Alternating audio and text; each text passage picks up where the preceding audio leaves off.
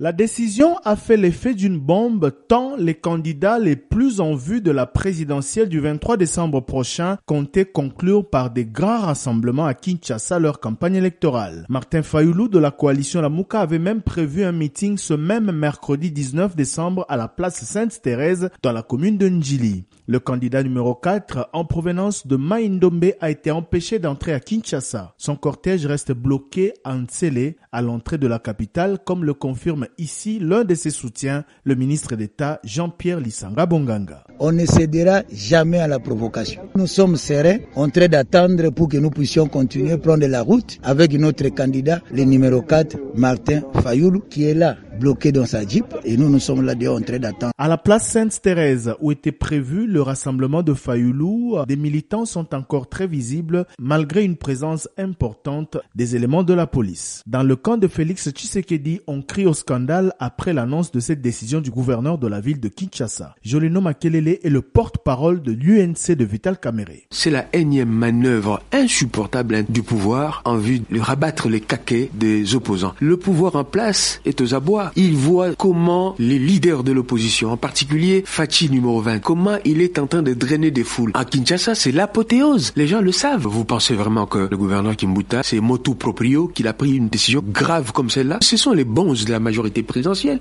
qui, pris des paniques, sont en train de, de, de fomenter des histoires pour décourager la population. Ça, c'est une atteinte grave aux libertés publiques. Au Front commun pour le Congo, coalition au pouvoir, quoique déçu, on prend acte de la décision de la ville de Kinshasa. Serge Kadima est le porte-parole du candidat Ramazani Chadari. Au niveau du Front commun pour le Congo, nous étions amplement préparés pour euh, notre meeting de ce vendredi. Vous-même, vous avez vu le mois passé combien la population congolaise était venue répondre au message du candidat Emmanuel Ramazani Chadari au stade Tata Raphaël. Cette fois-ci, c'était prévu que ce soit au stade des martyrs. Mais hélas, aujourd'hui, le gouverneur de la ville interdit à Kinshasa des meetings. Donc, euh, nous prenons acte en tant que des républicains. Des avis partagés à la cité où les Quinois sont entre regret, déception et réalisme. Pour moi, je trouve qu'il n'a pas raison parce que euh, tous on connaissait que la campagne électorale prendra fin vendredi le 21 décembre.